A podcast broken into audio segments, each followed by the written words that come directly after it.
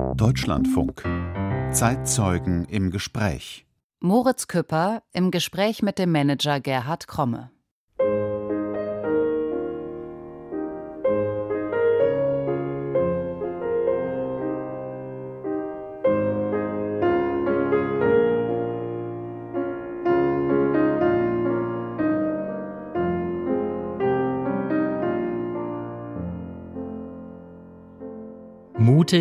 Angriffslustig, weitsichtig, ein kreativer Zerstörer und eiskalter Kontrolleur, so wurde Gerhard Kromme in den Medien beschrieben. Über Jahrzehnte hat er die deutsche Wirtschaft geprägt wie kaum ein anderer Manager. Seine Karriere begann bei einem französischen Industriekonzern im Saarland, führte ihn dann über Aachen ins Ruhrgebiet. Dort gestaltete Kromme nicht weniger als den Umbau der deutschen Stahlindustrie – bei Krupp Stahl, im Krupp-Konzern selbst, sowie bei den Fusionen von Krupp Hösch und später ThyssenKrupp. Eine Zeit heftigster Auseinandersetzungen und Anfeindungen, vor allem als er das Duisburger Stahlwerk Rheinhausen schließen ließ. Die Nachfolge von Berthold Beitz an der Spitze der mächtigen Krupp-Stiftung blieb Kromme verwehrt. Stattdessen folgte eine zweite Karriere als Aufsichtsrat. Besonders gefordert war er bei Siemens, denn der Konzern stand wegen eines Schmiergeldskandals am Abgrund. Als Vorsitzender der Regierungskommission Deutscher Corporate Governance Codex arbeitete er bis 2008 mit an einem Regelwerk, das deutsche Unternehmensführung und Kontrolle transparenter, verantwortungsvoller und verständlicher machen soll. Inzwischen ist Gerhard Kromme auch als Investor und Berater bei jungen Start-ups aktiv. Dem Nachbarland Frankreich fühlt er sich besonders verbunden. 2015 wurde er Großoffizier der französischen Ehrenlegion.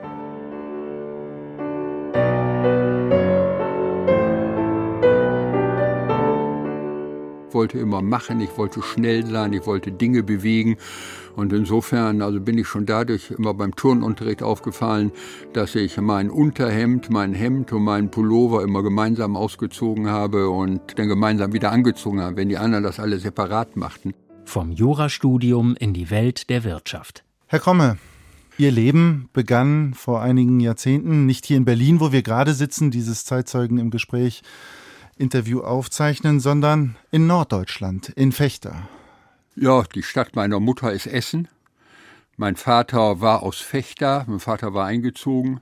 Meine Mutter war damals 42 schwanger. Und als denn die Niederkunft anstand, wurde Essen mit Bombenteppichen belegt. Und meine Mutter hat sich dann, wie sich hinterher herausstellte, klugerweise auf den Weg gemacht nach Norddeutschland weil Essen ständig bombardiert wurde und unter anderem auch also das Haus meiner Großeltern zerstört wurde. Mhm. 1943 war das. Ja. In Deutschland war noch Krieg. Ja. Also ich habe an die Kriegsjahre keine Erinnerung. Also ich kann mich an die unmittelbare Nachkriegszeit nur insofern erinnern, als wir das eben überlebt haben und offensichtlich genug zu essen hatten. Auch ein Dach über dem Kopf, was meine Eltern immer erzählen, ist in das Haus, in das sie in Brake alleine eingezogen waren. Als sie dann auszogen 1948, waren 14 Personen in dem Haus, die da lebten, weil es einmal war ich geboren und mein Bruder und darüber hinaus waren Flüchtlinge einquartiert worden. Und insofern war also aus einem Haus, in das meine Eltern alleine eingezogen waren, waren hinter 14 Personen. Mhm. Sie sind dann 1949 nach Kloppenburg gezogen, also noch in Ihrer Kindheit, in Ihrer Jugend. Ja, der Grund, dass mein Vater sich vom Brakat nach Kloppenburg versetzen lassen, war ganz einfach. Meine Eltern hatten damals jetzt schon drei Kinder, vierte wurde dann in Kloppenburg geboren und da mein Vater und meine Mutter davon ausgingen, dass die Kinder alle halbwegs intelligent waren und aufs Gymnasium sollten, bot sich natürlich an, in eine Stadt zu gehen, in der ein Gymnasium war. Und aus dem gleichen Grunde hat mein Vater sich dann 54 nach Münster versetzen lassen, weil er wohl feststellte, seine Kinder ausreichend intelligent waren, um zu studieren. und er sich sagte, von seinem Studienratsgehalt Studium zu zahlen für auswärtige Unterbringung ist vielleicht ein bisschen anspruchsvoll. Deshalb ziehe ich nach Münster, um meinen Kindern dann die Möglichkeit zu geben, in Münster zu studieren. Es hat sich dann hinterher herausgestellt, dass seine vier Kinder alle ruckzuck in die Welt gegangen sind und den geringsten Teil ihrer Studienzeit in Münster verbracht haben. Sie haben sich für das Jurastudium, das Studium der Rechtswissenschaften entschieden, obwohl Sie eigentlich schon immer Interesse an der Wirtschaft hätten. Mhm. BWL, VWL wäre doch mhm. eigentlich viel naheliegender gewesen, zumal, das habe ich nachgelesen, ist in Ihrer Familie da auch keine richtige Vorprägung sozusagen. Ja, es war so, dass ich aus welchen Gründen auch immer, das ging schon in der Schule, in der Volksschule los. Also ich wollte immer machen, ich wollte schnell sein, ich wollte Dinge bewegen. Und insofern, also bin ich schon dadurch immer beim Turnunterricht aufgefallen, dass ich mein Unterhemd, mein Hemd und meinen Pullover immer gemeinsam ausgezogen habe und dann gemeinsam wieder angezogen habe, wenn die anderen das alle separat machten. Ich wollte immer machen, ich wollte schnell, ich wollte verändern. Und das war die Frage, was studierst du? Ich hatte praktisch keine richtigen Vorbilder, was die Wirtschaft ist, was Management ist. Und dann hieß es einfach im Familienkreis, auch im Bekanntenkreis, wo ich mich dann umgehört habe, Jura hat noch keinem geschadet. Ja gut, dann habe ich erstmal Jura studiert, aber nicht, weil ich Richter oder Rechtsanwalt werden wollte. Ich wollte auch nie in die Verwaltung gehen, sondern einfach, um ein Studium zu machen und dann zu gucken, was das Leben für einen bereithält. Mhm.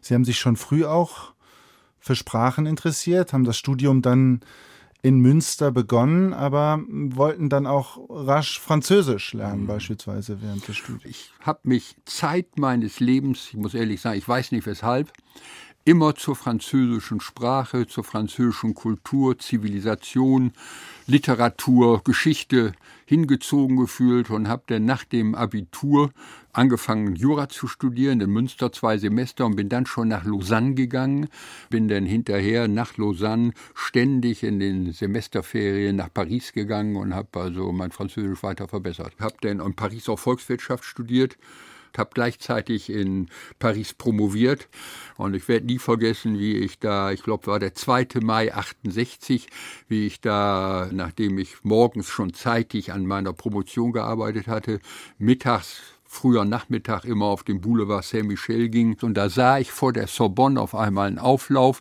Die französische Polizei, die CRS waren da. Und da ich neugierig war, habe ich mir das aus der Nähe dann angeguckt und habe da einen Rotschopf gesehen, der da agierte. Und das war hier Daniel Rouge oder hier Daniel Cohn-Bendit. Und das war der Anfang des Studentenaufstandes in Paris 1968, Mai 68. Daniel Cohn-Bendit, später deutsch-französischer Politiker für ja, die Grünen. Ja, genau, völlig richtig. Also ein intelligenter Kerl, der ja nun auch hinterher in Deutschland und in Frankreich noch Karriere gemacht hat.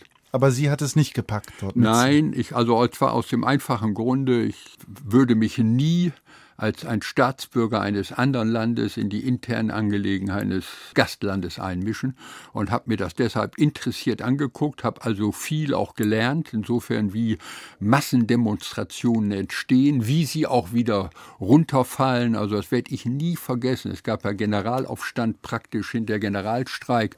Alles, das ganze Leben in Paris war still. Die Tankstellen kriegten keinen Sprit mehr, die Züge fuhren nicht, war absolute Totenstille. Und dann hat also unmittelbar vor Pfingsten 68 de Gaulle dafür gesorgt, dass die Tankstellen durch Militärfahrzeuge wieder Sprit kriegten. Und daraufhin sind alle Pariser rein ins Auto und weg in die Provinz. Und das war der Anfang vom Ende des Generalstreiks, denn im unmittelbaren Anschluss daran hat de Gaulle eben gesagt, ich löse Parlament auf und hier der Marsch hier der Gaullisten die Champs-Élysées runter. Ja gut, und dann kamen die Neuwahlen und die Neuwahlen im Gegensatz zu dem, was die Protestierenden erhofften, hat den Gaullisten eine überwältigende Mehrheit gegeben, weil eben die schweigende Mehrheit diesen ganzen Aufstand gar nicht wollte und froh war, als es zu Ende war. Sie haben Ihre Studien dann in Frankreich abgeschlossen, haben auch das zweite Staatsexamen gemacht, auch die Promotion abgeschlossen, das zweite Staatsexamen dann wieder in Deutschland. Aber mit diesem Abschluss im Grunde genommen nicht mehr direkt zumindest juristisch gearbeitet, sondern ihren Traum, ihren Berufswunsch in die Wirtschaft zu gehen, weiterverfolgt, obwohl es, wie Sie ja gerade schon sagten, keinerlei Vorbilder oder richtige Anknüpfungspunkte ja, Es gab einen Onkel in Ludwigshafen, der der Geschäftsführer eines kleineren mittelständischen Unternehmens war. Aber es gab eigentlich in keiner Weise das, was ich denn hinterher gemacht und geworden bin. Da gab es überhaupt keine Vergleichsmöglichkeit in der ganzen, im weitesten Familienumfeld, also auch hier bei Freunden und Bekannten und Verwandten. Und ja, ich bin dann eben, habe mir überlegt, was machst du jetzt? Also einmal, ich wollte kein Jurist werden und werde nie vergessen, ich habe am 14. Januar 1971 mein zweites Staatsexamen gemacht, bin abends unter die heiße Dusche gegangen und habe nie wieder ein juristisches Buch in die Hand genommen und bin dann am 1. Februar 1971 bei einer Tochtergesellschaft des französischen Saint-Gobain-Konzerns in Deutschland angefangen. Sie sind dann ins Saarland gegangen, aber mit einiger Verzögerung. Als Sie dann wirklich angefangen haben, gab es durchaus das, was wir heute auch kennen, eine gewisse Form der Inflation. Und Sie haben, obwohl Sie noch keinen Tag richtig dort gearbeitet haben, direkt schon nachverhandelt. Ja, ist richtig. Da bin ich heute noch manchmal also etwas überrascht. in der Tat, damals war es so, da gab es ja also gab es Inflation und große Lohnerhöhungen.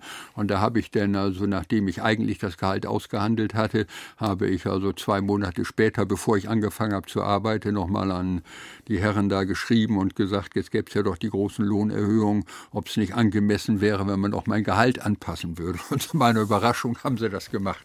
Sie haben in Ihrem Leben viel verhandelt, auch viele Widerstände überwunden, mussten wir kommen noch drauf, viele Kämpfe führen, aber zeigt Ihnen das jetzt auch im Rückblick, dass das irgendwie bei Ihnen angelegt ist? Das kann ich gar nicht so sagen. Eins ist sicher, also ich versuche immer, ob sich jetzt um eigene Interessen handelt oder um die Interessen derjenigen, die mich da berufen haben, den, den Job oder die Arbeit zu machen. Ich versuche immer, das Beste herauszuholen für die, die mich beauftragt haben weil ich der Meinung bin, das bin ich denen schuldig, denn es ist ja eine Vertrauensposition, wenn man einem sagt, hier, wir geben dir unsere Interessen, äh, bewahre sie und mehre sie, so gut es geht.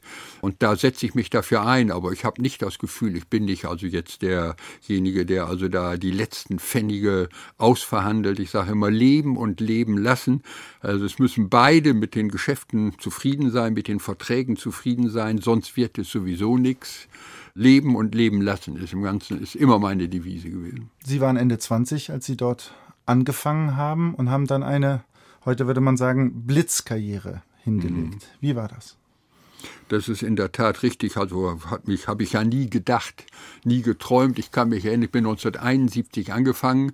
Das war eine besondere Auszeichnung, muss ich sagen. Also Saint-Gobain hat mich dann in den ersten zwei Jahren sehr gefördert. Die haben mich also zur Harvard Business School geschickt, um da ein Managementprogramm mitzumachen.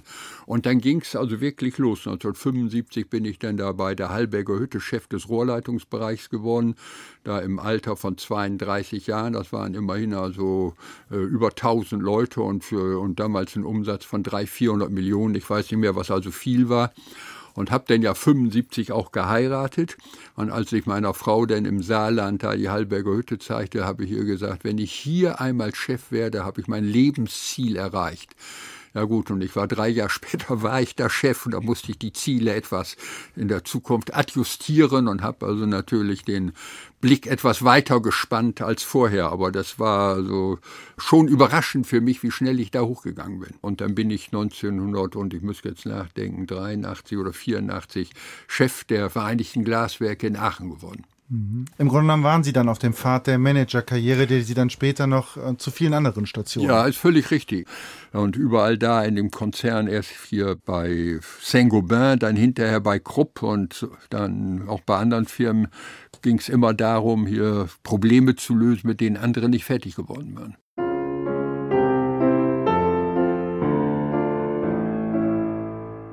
Man muss also den anderen immer Gelegenheit geben, gesichtswahrend aus der Situation rauszukommen. Man kann es aus ethischen Gründen so machen und man kann es auch aus Klugheit so machen, denn das Leben zeigt, man trifft alle Leute immer wieder.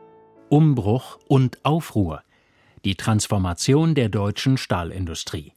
Herr Kromme, ich habe gelesen, dass Johannes Rau, der jahrzehntelange Ministerpräsident in Nordrhein-Westfalen, in dem Nachgang auf ihre Zeit in Krupp oder währenddessen einen Witz erzählt hat. Nach seinem Tod wird Kromme sofort in der Hölle verbannt. Drei Tage später ruft der Teufel Gott an und fleht, nimm den Kromme bei dir im Himmel auf, denn bei mir legt er alle Öfen still. Ja, das war damals vor 30 Jahren, ja, ist noch länger her, 35 Jahre, war das ein Witz im Ruhrgebiet als ich dann zu Krupp kam. 1986 war das in etwa. Ähm, das war 86, ja. Wir müssen uns erinnern, damals das Ruhrgebiet, das war Kohle, das war Stahl, das war mhm. das Herz der deutschen Industrie. Aber es deutete sich schon an, dass es auch Probleme gab, strukturelle Probleme. Mhm. Ja, es gab große strukturelle Probleme. Der Stahlboom nach dem letzten Krieg hörte praktisch zumindest in Europa, Anfang der 70er Jahre auf. Und seitdem gab es eigentlich, weil in den Ländern Überkapazitäten geschaffen worden waren, gab es eigentlich wegen der Überkapazitäten immer wieder Preiskämpfe und die gesamte europäische Stahlindustrie war nicht in der Lage, die erzeugten Mengen kostendeckend abzusetzen. Das ging schon in den 70er Jahren los. Ende der 70er Jahre wurde es manifest. Dann die 80er Jahre, es wurde überall restrukturiert. Ab wann war Ihnen klar, dass das nicht der Weg sein könnte? Ja, also ich muss sagen, ich bin ja 86 damals zum Chef der Kruppstahl AG gewählt worden und bin gewarnt worden, auch von Kollegen, die ich aus dem Thyssen-Konzern kannte, die sagten, dass es also Kruppstahl ist praktisch pleite. Gut, also mich hat der Name natürlich wie ein Magnet angezogen und auch weil ich dachte, was heißt Pleite? Es gibt immer Möglichkeiten, was draus zu machen. Und jetzt bist du dran, jetzt bist du gefordert und das ist jetzt Hochreck, was von dir gefordert wird, ohne Netz und doppelten Boden. Da musst du jetzt also in schwierigstem Umfeld zeigen, was du wirklich kannst. Und dann bin ich da angefangen und habe dann allerdings nach zwei, drei Monaten festgestellt, dass in der Tat also die Situation äh, beängstigend schlecht war. Kruppstahl hing am seidenen Faden der West-LB, um es mal so zu sagen. Und ja gut, dann hätte ich die Möglichkeit gehabt, weil ich offiziell erst zum ersten Oktober angefangen habe, aber schon im Juni bestellt worden bin, hätte ich die Möglichkeit natürlich gehabt, ich sag mal, den Schlüssel unter den Abtritt zu legen und wegzulaufen.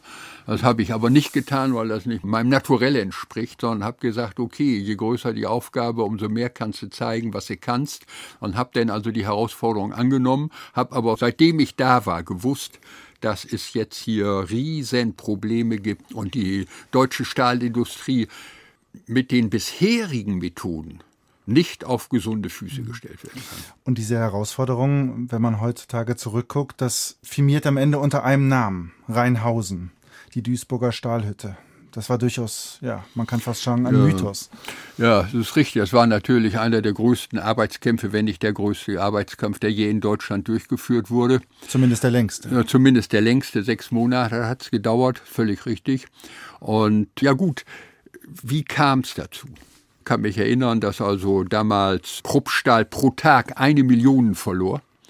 Das war nicht lange auszuhalten, man ist ruckzuck, ist man ausgeblutet. Und dann habe ich versucht, mit den Kollegen nach Lösungen zu suchen, wobei ich einfach festgestellt habe, es war keine Bereitschaft da, weder bei Thyssen noch bei Hösch, auf irgendwelche, ja, auf irgendwelche gemeinsame Lösungen einzugehen. Im Grunde Kapitulation aber nicht eine partnerschaftliche Lösung.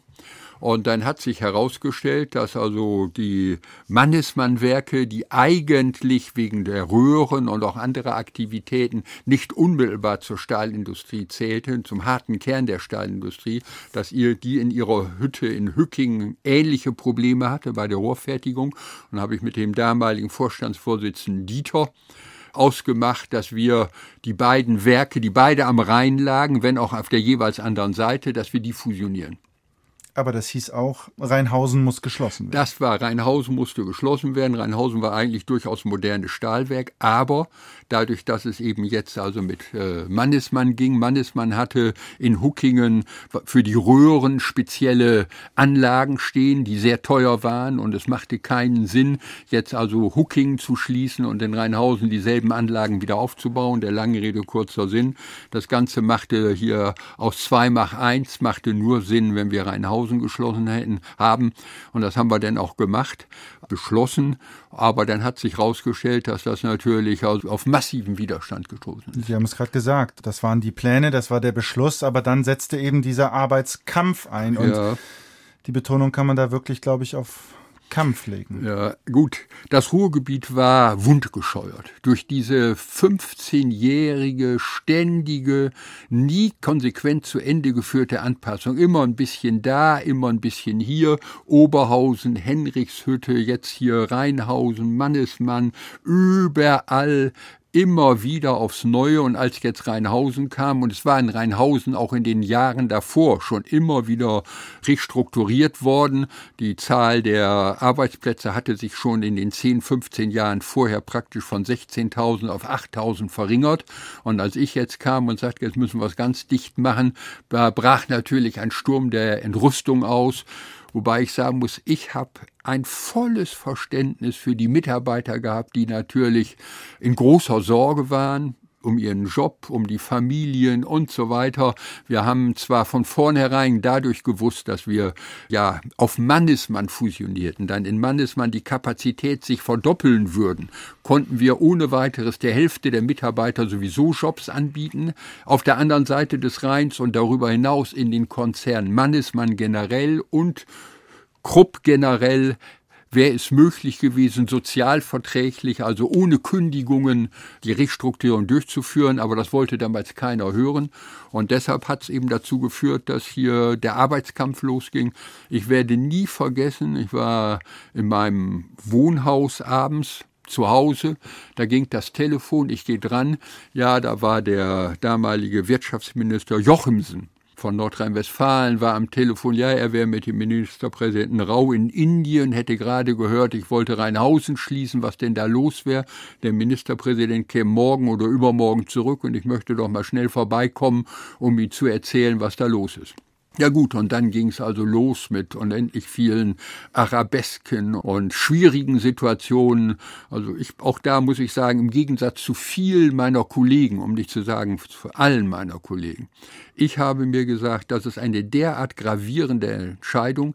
Ich bitte nicht meinen Arbeitsdirektor oder den für Personal verantwortlichen Herrn oder Dame in die Belegschaftsversammlung zu gehen und das mitzuteilen und zu begründen, sondern das machst du selbst und habe deshalb also zu wiederholten Malen in einer völlig aufgeheizten Stimmung einmal vor 20.000 Rheinhausenern, das als gesamte Werk mit Familien war da, habe ich erläutert, weshalb ich der Meinung war, dass das richtig war, dass es gemacht werden muss, dass es ein schwieriger Einschnitt ist, aber dass wir sozial verträgliche Lösungen haben, dass keiner fällt, wie das damals hieß, ins Bergfreie, sondern für jeden wird gesorgt werden, entweder wird er pensioniert oder er kriegt einen neuen Job. Aber es wollte keiner hören oder viele Verantwortliche wollten es nicht hören und dann ging es eben über lange Zeit ging es hin und her.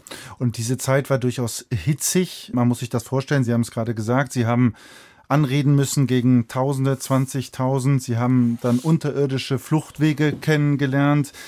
Sie haben in dieser Zeit, glaube ich, auch darauf verzichtet, Ihren Mantel von Eiern zu reinigen, weil es ja sinnlos war. Ja, ich hatte also einen Mantel, den sogenannten Eiermantel, den, wenn immer ich wieder raus musste, meine Frau schon also griffbereit dahingelegt hat. Hat auch keinen Zweck, den zu reinigen, denn es hätte nicht viel gebracht, weil kurz drauf also schon wieder irgendwie eine, eine neue Diskussion, eine Betriebsversammlung begonnen hat. Und es war so, das war also auch alles nicht ungefährlich. Der da, der Leiter der IG Metall Vorstandsmitglied Judith, der Leiter des IG Metall Büros in Düsseldorf hat mir gesagt, Herr Kromme, gehen Sie nicht raus, das ist zu gefährlich. Aber ich habe gesagt, das mache ich. Aber hatte dann eben diesen Mantel und dann flogen Eier, es flogen aber nicht nur Eier, es war teilweise flogen auch Eisenstücke. Und ich bin oft dann, also durch Leute, die hier vom Werkschutz und auch Kollegen, die aufgepasst haben über Wege, rausgeführt worden, nicht hier durch Versorgungsschächte, unterirdische Wege. Mhm. Das war nicht vergnügungssteuerpflichtig. Nein, es gab damals auch Pfarrer, die gesagt haben, wenn die Hütte im Tal verloren geht, kann man sich nicht wundern, wenn auch die Villa ja. auf dem Hügel brennt. Ja. Und ja. es ging bei Ihnen auch ins Private rein, auch Ihre Familie musste. Ja, es gab ja Morddrohungen, Belagerung des Privathauses. Wir sind also hier äh, damals im Gästehaus mit der ganzen Familie, mit meinen vier Kindern im Gästehaus von Krupp untergekommen eine Zeit lang und dann habe ich meine Familie nach Frankreich, nach Südfrankreich ausgelagert. Die Schließung von Rheinhausen hat geklappt. Es gab den Jahreswechsel 87, 88, wo Sie sich, glaube ich, Kraft gesammelt haben und dann zu einer Art Gegenangriff übergegangen sind und es endete dann in der sogenannten Düsseldorfer Vereinbarung aus dem ja. Mai 1988. Also ich muss sagen, Ministerpräsident Rau, weil alle anderen abgetaucht waren Ministerpräsident Rau hat mit hohem persönlichen Mut jetzt hier in der Nacht, 30. April, es ging um in die Nacht auf den 1. Mai, hat er die IG Metall, die Belegschaftsvertreter und das Management, das war in der Regel, war ich das mit, mit dem Finanzvorstand Fleckenstein, nach Bonn eingeladen. Gut, jetzt muss man sagen, inzwischen, es waren alle erschöpft. Und es war klar, Kromme gibt nicht nach. War Ihnen das auch klar? Für, für, für mich war das von Anfang an klar. Ich muss ganz ehrlich sagen, die Heimatfront, der Heimatfront war es nicht immer so klar. Denn Krupp, gerade Krupp Stahl und auch Krupp als Ganzes war ja sehr stark dominiert durch die Krupp Stiftung. Und Herr Beitz, der das ursprünglich alles mitgetragen hatte, war natürlich großem Druck ausgesetzt, doch den Kromme fallen zu lassen. Und ich schließe nicht aus oder ich bin sicher, dass also bei ihm das auch eine Zeit lang hin und her ging, ob er es machen soll oder nicht. Aber für mich war völlig klar, das war richtig, das musste gemacht werden und ich war unter gar keinen Umständen bereit, da auf faule Kompromisse einzugehen.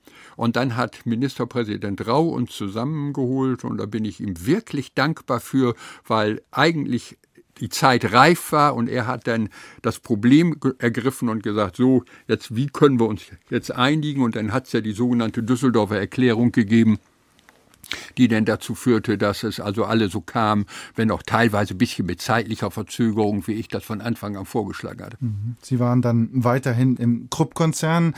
Äh, dieser Schritt war geschafft, aber im Grunde genommen ging die Konsolidierung dann weiter und sollte dann auch auf die nächsten Jahre weitergehen, weil die strukturellen Probleme damit immer noch nicht gelöst. Ja, es war klar, das hat nur jetzt einen Teil des Problems, hat ja nicht das Problem der deutschen Stahlindustrie gelöst.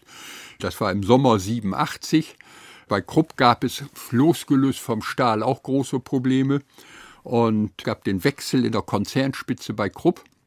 Und da war die Frage, wer soll der Nachfolger von Entscheider werden? Und da bin ich dann vorgeschlagen worden, gab erst gewisse Widerstände auf der Arbeitnehmerseite, wofür ich volles Verständnis habe. Auf der anderen Seite, dass die waren aber schnell, waren die beseitigt. Dann gab, wurde, gab es zur Abstimmung und alle Arbeitnehmervertreter, die Anteilseignervertreter sowieso, alle Arbeitnehmervertreter haben für mich gestimmt.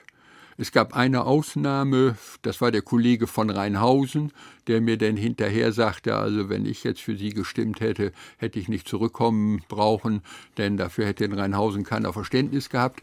Aber das hat mir auf der anderen Seite, ich habe ja hinterher mit den Kollegen, als die Zeiten wieder ruhiger waren, zwei, drei Jahre später, also immer wieder gesprochen und habe gesagt, habe sie gefragt, warum habt ihr das, warum habt ihr denn für mich gestimmt? Wir haben doch wirklich also bis aufs Messer gekämpft. Ja, haben sie gesagt, Sie sind ein ganz harter Brocken, aber fair und suchen am Ende Lösungen, die auch für die andere Seite akzeptabel ist. Und das ist also im Grunde die Devise meines Lebens, das habe ich in anderen Fällen auch gemacht. Leben und leben lassen. Win-win, wie das heutzutage auf Neudeutsch heißt.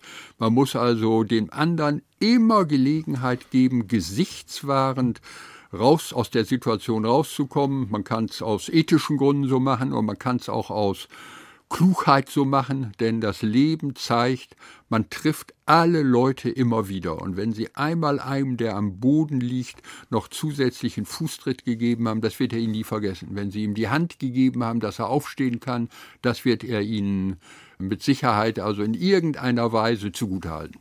Lösungen mussten Sie dann auch in der neuen Funktion suchen und die Lösung lag weiterhin im Fusionieren, im Konsolidieren.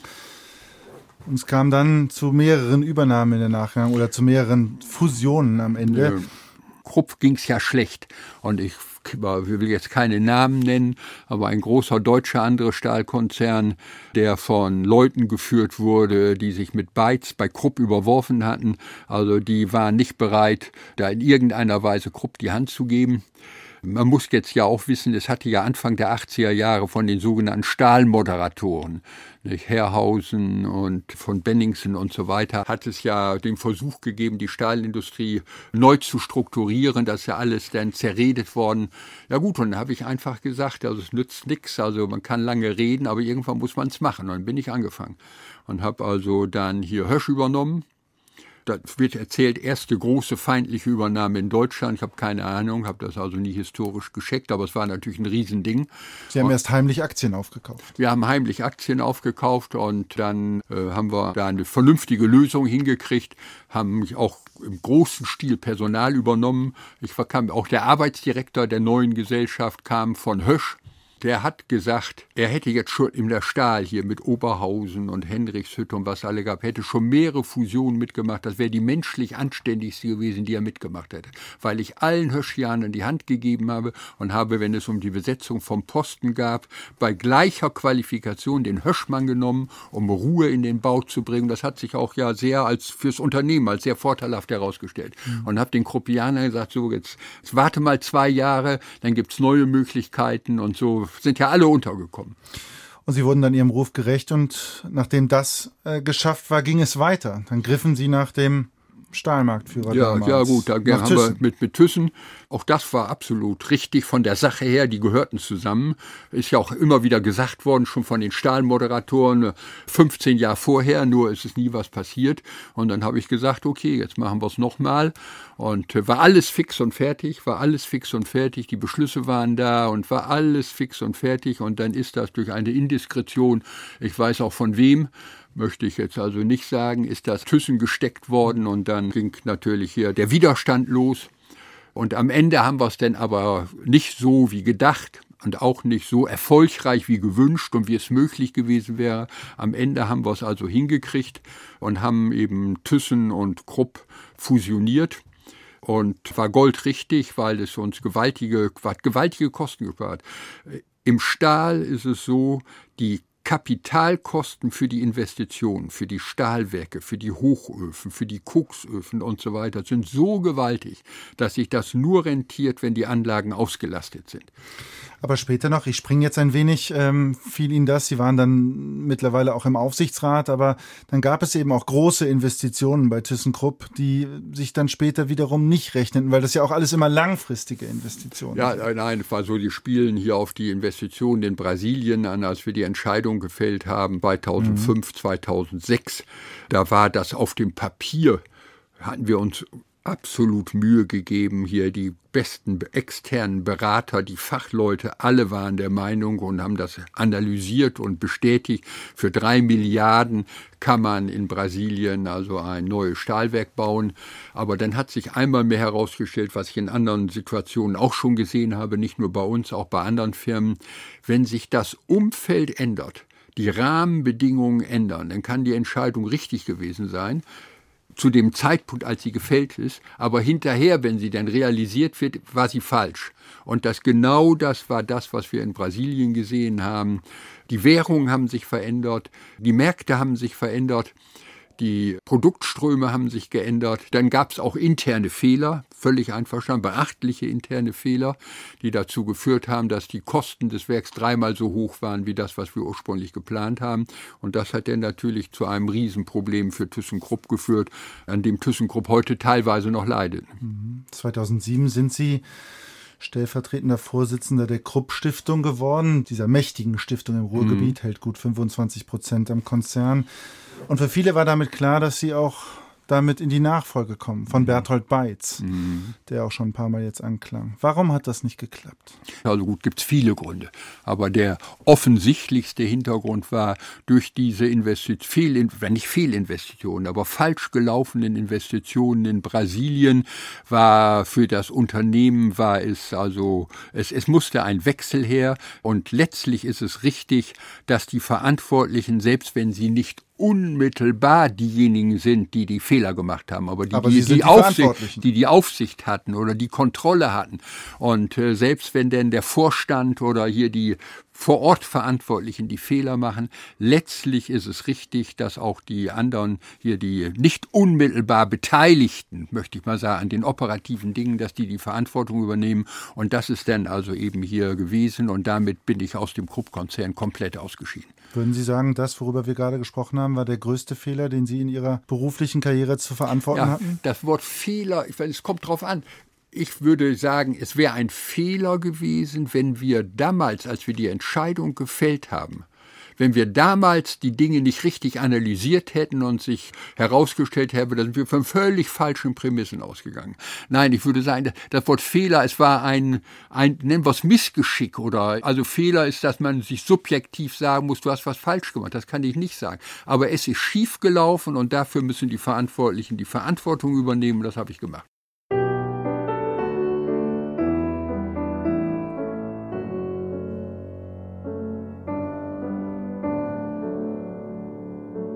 Deutschlandfunk, das Zeitzeugengespräch. Heute mit dem Manager Gerhard Kromme. Und nach dem Motto, gut, ich gehe den Dingen nicht aus dem Weg, habe ich das übernommen. Ja, und dann mussten wir eben Siemens retten. Neue Branchen, neue Aufgaben.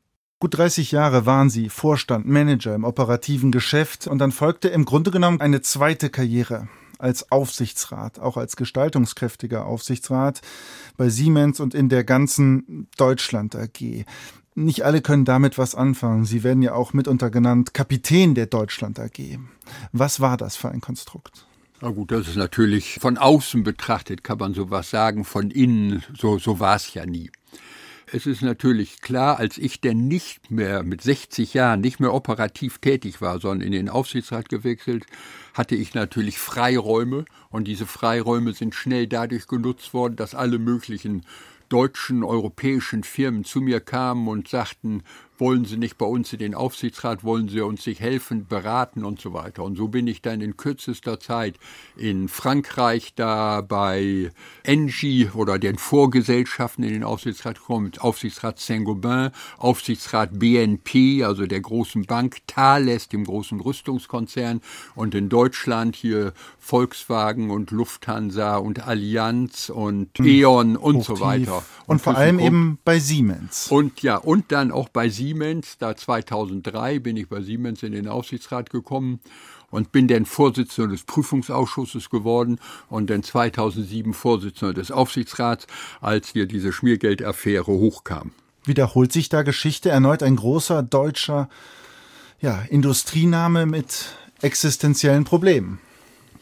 Ja, man muss dazu sagen, dieser Schmiergeldfall bei Siemens ist eine gewisse tragische Entwicklung auch.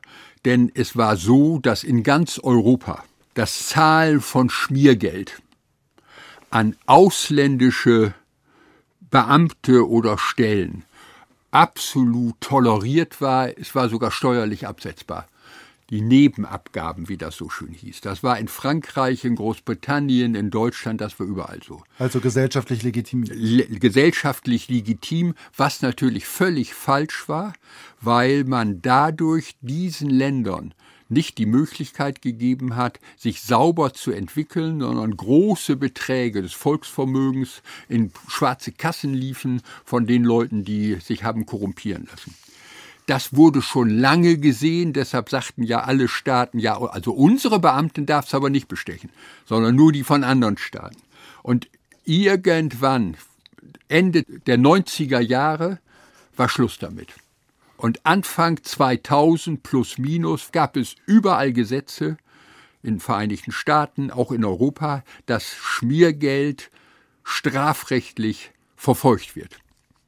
Jetzt haben aber gerade die Gesellschaften, die im großen Stil Infrastrukturprojekte in, mit anderen Staaten betrieben haben, also wie zum Beispiel Siemens oder General Electric oder wie sie auch alle hießen, auch die äh, Wettbewerber von Siemens, die haben in der Vergangenheit vorher im großen Stil geschmiert, als es noch erlaubt war, und standen jetzt vor der Frage, das abzustellen. Einige haben schneller abgestellt, Andere haben länger gebraucht. Bei Siemens hat man länger gebraucht und das hat denn dazu geführt, dass 2006, im November 2006, die Staatsanwaltschaft und Polizei in ganz großen Stil eine Vielzahl von Büros von Siemens untersucht hat und es sehr schnell herauskam, dass also die Bestechung bei Siemens, wenn auch geringer als in der Vergangenheit, ein ganz ausgeklügeltes System mit schwarzen Kassen war und Parallelentwicklungen.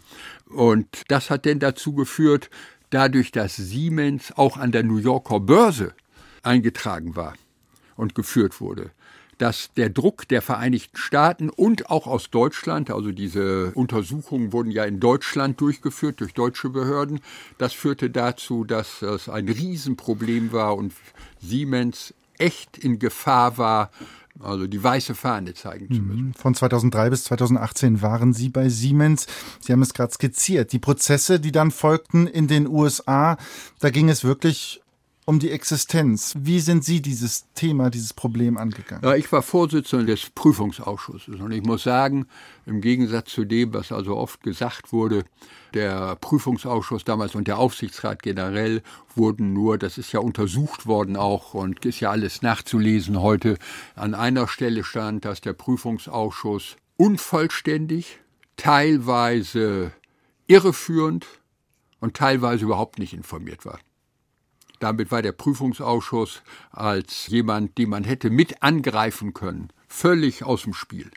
Aber die Probleme waren da, mussten gelöst werden und dann war es so, dass mein Vorgänger bei Siemens, Heinrich von Pierer, zurückgetreten ist und dann war die Frage, wer soll es jetzt machen und da war die Wahl des Aufsichtsrats, kam auf mich und nach dem Motto, ich gehe den Dingen nicht aus dem Weg, habe ich das übernommen. Ja, und dann mussten wir eben Siemens retten. Es gibt ja andere Konzerne, die vor ähnlichen oder vergleichbaren Problemen dann pleite gegangen sind. Und das war bei Siemens, war das Riesenproblem, weil Siemens sehr stark von öffentlichen Aufträgen abhängig war. Wenn Siemens auf die schwarze Liste der Weltbank oder der Staaten gekommen wäre, hätte Siemens keine Chance mehr gehabt, jemals irgendwo einen Auftrag zu kriegen, in dem staatliche Gelder drin waren. Sie haben sich dann entschieden, alles offen zu legen, auch mit den Behörden in den USA zu kooperieren. Und dann kam es da zu Verhandlungen, zu Prozessen. Mhm. Ja gut, also wir haben den. Wo man also, da durchaus aber auch von Ihrer Seite auch mal harte Kante zeigen musste. Ja gut, das war meine Initiative damals, als das kam. Da war ich noch Vorsitzender des Prüfungsausschusses. Ich, ich wusste natürlich, wie sowas in den USA gehandelt wird und habe gesagt, wir müssen jetzt hier, da wir auch an der Börse in New York gelistet sind und wir unter gar keinen Umständen auf schwarze Listen kommen, hilft nur eins, in Demutshaltung zu den Behörden hin und sagen, wir kooperieren und wir tun alles, um das aufzudecken. Sie waren gut in dem Thema drin, weil Sie zuvor auch schon ein kleiner Exkurs an dieser Stelle, eine Regierungskommission geleitet haben. Deutsche Corporate Governance Codex, der wurde dort erarbeitet im Auftrag der Bundesregierung. Gerhard Schröder, damals der Bundeskanzler. Da ging es um etwas, was im angelsächsischen Raum ja schon Usus war, dass man Aufsichtsrat, Vorstand, dass man das voneinander trennt, um eben Interessenskonflikte zu begegnen. Ja, gut, damals ging es, also ich sag mal, es gab in Deutschland und auch in den anderen Ländern die Governance oder die Art, wie die Unternehmen geführt würden, ob jetzt mit Vorstand und Aufsichtsrat oder mit Vorstand und Verwaltungsrat oder mit einem einheitlichen Board, in dem Vorstand und externe äh, als Aufsichtsräte kann man sagen oder Verwaltungsräte mit aktiv sind, das gab es ja schon alles früher. In Deutschland war das nur alles in unendlich vielen unterschiedlichen Gesetzen, Verordnungen drin und dann haben wir uns gesagt, um das fürs Ausland transparent zu machen, müssen wir das Ganze jetzt mal zusammenfassen. Wir haben es entstaubt etwas, was in Deutschland üblich war, haben uns dem modernen, auch den üblichen internationalen Trends angepasst, zum Beispiel die Veröffentlichung der Gehälter, Riesenwiderstände auch in der Kommission in der deutschen Wirtschaft wollte man nicht. Auch hier bremsen, wann man vom Vorstand in den Aufsichtsrat wechseln kann, was ja früher also unmittelbar in Deutschland erfolgte. Die Cooling-off-Periode zwei Jahre mindestens warten, das haben wir alles dann durchgesetzt und in dem Zusammenhang war es natürlich, bin ich auch in den USA gewesen, in England, habe mit meinen Kollegen in den Kommissionen da gesprochen und da haben wir natürlich einen relativ guten Überblick gehabt, was in Fällen dieser Art, die wir jetzt bei Siemens hatten, üblich war. Mhm. Ist das dann, Stichwort Siemens, dort haben Sie dann sozusagen das Ganze aufgedeckt, ausgearbeitet, auch mit den Behörden dort. Aber es galt natürlich dann, nachdem man das Unternehmen sozusagen gerettet hat, nachdem man das Worst Case abgewendet hat, musste das Unternehmen ja sozusagen konsolidiert und neu aufgestellt werden. Mhm. Sie haben damals den Vorstandsvorsitzenden Klaus Kleinfeld ja, man kann, glaube ich, sagen, aktiv ausgetauscht. Am Ende läuft es natürlich anders, aber Sie haben einen neuen Vorstandsvorsitzenden geholt, Peter Löscher, was durchaus auch Kritik damals gab. Wieso mhm. haben Sie das gemacht? Es wäre fahrlässig gewesen, auch für Siemens, wenn wir weitergemacht hätten mit denen, die da waren. Denn wenn wir eine abschließende Regelung mit dem Department of Justice wollten und dann kurz vor der Unterschrift sich herausstellte, dass der CEO oder entscheidende Vorstände auch noch jetzt irgendwie mit den Dingen belastet waren, da wären wir nie weitergekommen. Deshalb also haben wir gesagt, hier, wir müssen hier relativ klare Verhältnisse haben. Das heißt nicht, dass wir alle ausgetauscht haben. Es sind ja eine Reihe von Vorständen, auch die schon da waren, geblieben. Dann brauchten wir jemanden von außen, der jetzt nach innen und außen das Vertrauen wiederherstellt. Und da war Peter Löscher genau der Richtige. Er war das erste Mal seit langem, dass einer von außen bei Siemens kam, das erste Mal überhaupt. Das war goldrichtig und Peter Löscher hat in, in den darauffolgenden Jahren ganz entscheidend mit dazu beigetragen, dass das Image von Siemens wieder besser wurde, die Dinge bereinigt wurden und insofern ist auch ihm also zuzuschreiben, dass wir diesen Erfolg bei Siemens hatten. Aber für diesen Weg, für diesen Wandel des Unternehmens, dann letztendlich vom Technikproduzenten zum Softwareanbieter, brauchte es dann noch einen weiteren Wechsel auf der Vorstandsvorsitzendenposition, für die Sie dann als Aufsichtsrat natürlich ja auch verantwortlich sind qua Amt. Joe Kaiser haben sie dann intronisiert, ähm, weil Peter Löscher seinen Dienst getan hatte, oder? Ach, es gibt hier, mein, in, in Deutschland meint man natürlich immer, man muss also zehn Jahre, 15 oder 20 Jahre einen, einen bestimmten Job machen. Es war so, dass Peter Löscher in der Tat diese, ich möchte mal sagen, das, das neue Siemens in ganz entscheidender Weise mitgeprägt hat. Aber die wirklichen Herausforderungen von Siemens waren ja nicht den Schmiergeldprozess zu beenden, sondern das war im Grunde ein Unfall, der passiert ist. Die eigentliche Herausforderung für Siemens war sicherzustellen, dass Siemens vor dem Hintergrund der Digitalisierung und der Veränderungen der Welt, dieser schnelllebigen Welt, ganz andere strategische Lösung suchen musste. Und da war es einfach so, dass das andere besser konnten als die, die da waren. Und deshalb hat es eben einige Wechsel gegeben hier. Und das bedeutet dann auch immer millionenschwere Abfindungen, aber das ist dann eben der Preis, den man für eine Neuausrichtung zahlt. Ja, das ist also, das sind, mein so, das, das hört sich komisch an. Ja, da muss man, die, die Leute haben Verträge, dafür verpflichten sie sich auch zu bleiben aber, und auch nicht wegzugehen muss man auch sagen. Aber wenn man die dann vorzeitig löst, muss man natürlich die vertraglichen Verpflichtungen erfüllen und das haben wir gemacht. Vor dem Hintergrund der Herausforderungen, vor denen Siemens stand, sind das also letztlich Nebensächlichkeiten. 15 Jahre waren Sie bei Siemens. Waren Sie ein aktiver Aufsichtsrat, aktiver als Sie vielleicht ursprünglich gedacht haben selber? Also als Aufsichtsrat habe ich immer die Devise gehabt, ich mische mich nicht ins operative Geschäft ein. Die Kunst des Aufsichtsrats besteht darin, die besten Leute für den Vorstand zu finden und dann den Vorstand machen zu lassen, weil es die besten Leute sind. Wenn ein Aufsichtsrat anfangen muss, sich um Tagesgeschäft zu kümmern, dann äh, sollte er den Vorstand auswechseln und nicht sich ums Tagesgeschäft kümmern.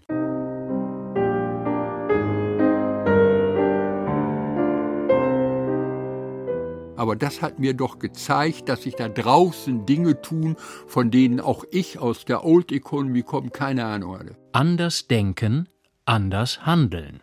Herr Kromme, Sie waren Vorstand, Manager, Sie waren Aufsichtsrat und im Grunde genommen gibt es eine dritte Karriere als ja, Investor, als Business Angel, will ich mal sagen. Und der erste Kontakt in diese Startup-Welt, der kam durch Ihre Kinder. Natürlich hatten Sie als Vorstand auch schon vorher davon gelesen, aber wie hat sich Ihnen diese neue Welt, diese Welt der Startups erschlossen? Gut, da waren natürlich auf der einen Seite Kontakte der Kinder zu Gründern. Auf der anderen Seite war es so, dass ich bei Siemens einfach gesehen habe, dass sich da eine Welt auftut, die mir auch unbekannt war und äh, die aber für das Überleben von Siemens von absoluter Wichtigkeit ist.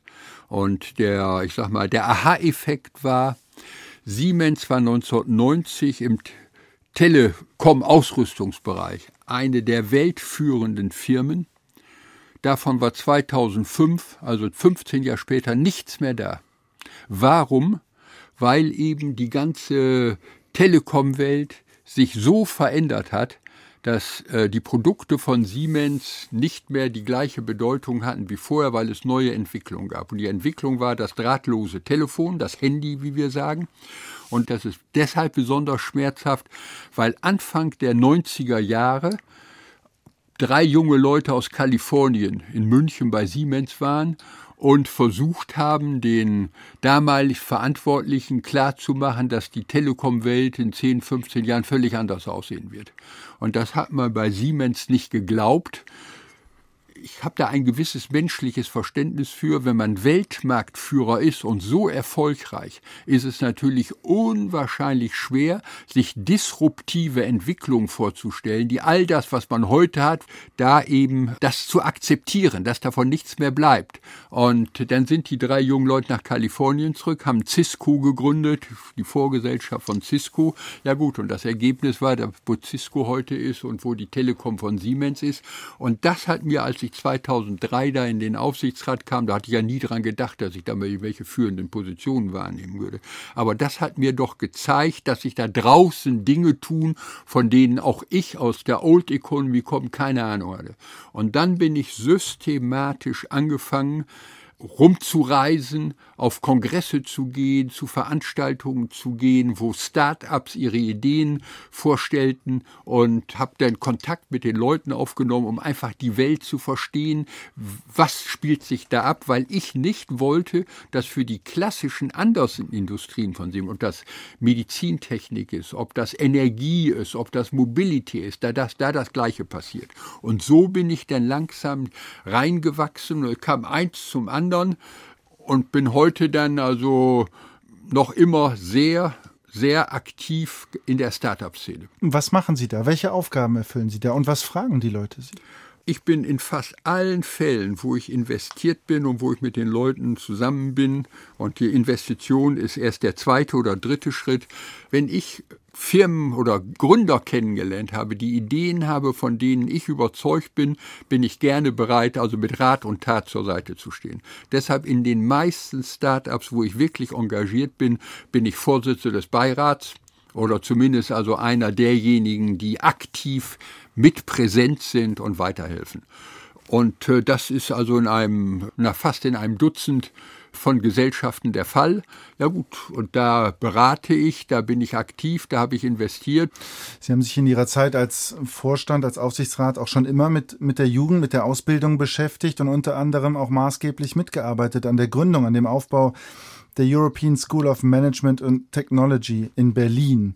2002 ging diese Hochschule an den Start. Warum haben Sie das damals gemacht? Warum brauchte es eine solche Institution? Es gab in Deutschland keine vergleichbare Institution zu, ich meine, zu den amerikanischen hier, äh, was weiß ich, der Harvard, Harvard Business School oder wie sie alle heißen, schon überhaupt nicht, aber auch im Vergleich hier zu Deutschland, ob das INSEAD ist, ob das IMD ist in Genf, also INSEAD im Fontainebleau, London School of Business und so weiter, gab es nichts Vergleichbares in Deutschland und für die drittgrößte Weltwirtschaft ist das ein Armutszeugnis sondergleichen gewesen. Aber inzwischen ist das, und da bin ich sehr stolz drauf, ist das die nach dem Financial Times Ranking die Nummer sieben in Europa.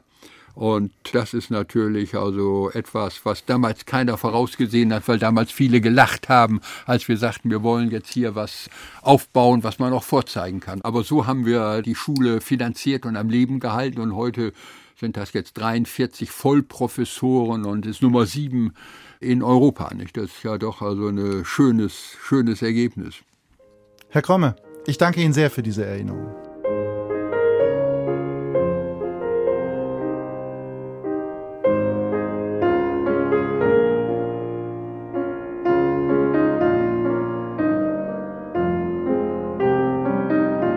In unserer Reihe Zeitzeugen hörten Sie Moritz Küpper im Gespräch mit dem Manager Gerhard Kromme. Die Redaktion hatte Johanna Herzing.